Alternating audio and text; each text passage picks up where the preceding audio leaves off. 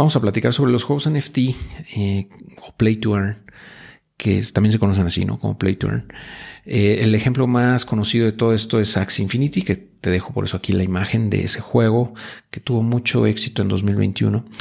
Y bueno, lo que hacen los juegos NFT eh, básicamente es usar la tecnología blockchain para darle pues, oportunidad a jugadores de ganar recompensas con base en sus habilidades y en su esfuerzo, en el tiempo que le dedican al juego. En el caso de Axie, pues lo que hace es que pues, tú ganas, si ganas batallas, pues te haces acreedor a, un token que se llama SLP, que el, ese SLP se utiliza o se puede utilizar para reproducir esos, esos personajes con los que estás tú peleando, ¿no? O, que puedes usar para pelear. Y cada uno tiene distintas características, cada, cada uno es, es único, es irrepetible porque tiene un, una identificación única y por ende cada mono, cada muñequito es un NFT en sí mismo. Eh, entonces, bueno, eh, tuvo mucho éxito, como te digo, en, el 2021, luego se vino para abajo, no sé, a lo mejor vuelve a renacer, no sé. Pero bueno, vamos a ver algunos ejemplos de estos juegos NFT. Nada más para que veas, digo, no, no nada más es Axie, pero obviamente ese es como el referente porque fue el más exitoso o ha sido el más exitoso hasta el momento.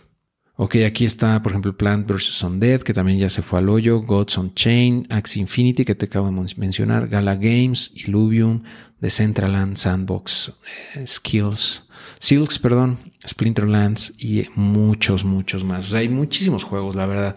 No, no, no da la vida para verlos todos. Pero bueno, todos tienen esa característica, ¿no? De que son play to earn.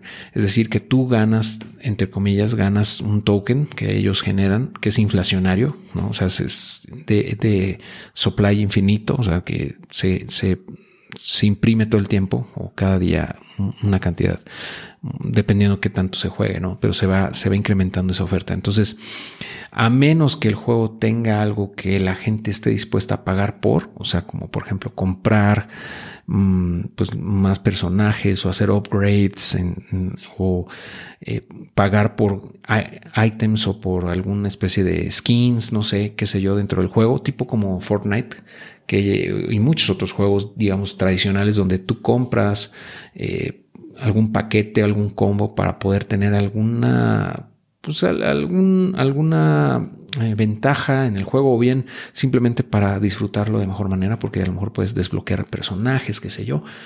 Mientras no sea así, pues estos juegos van a irse a cero eventualmente cuando deje de entrar nuevas personas al, a jugar, ¿no?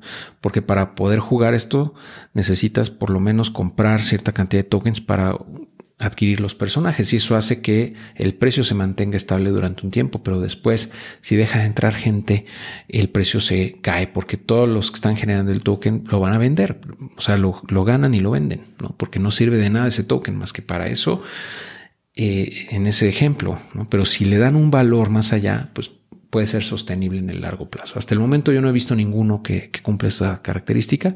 Todos eventualmente tienden a cero, pero bueno, en un futuro yo creo que sí vamos a poder ver algunos ejemplos o algunos casos de éxito en donde se convierta en un nuevo fenómeno. De hecho, yo creo que ya lo está haciendo. O sea, ha venido a revolucionar todo esto porque muchos, muchas empresas de gaming ya tradicionales, vamos, se, han dado cuenta y están volteando y están desarrollando ya sobre Web 3.0 con este esquema de Play Turn.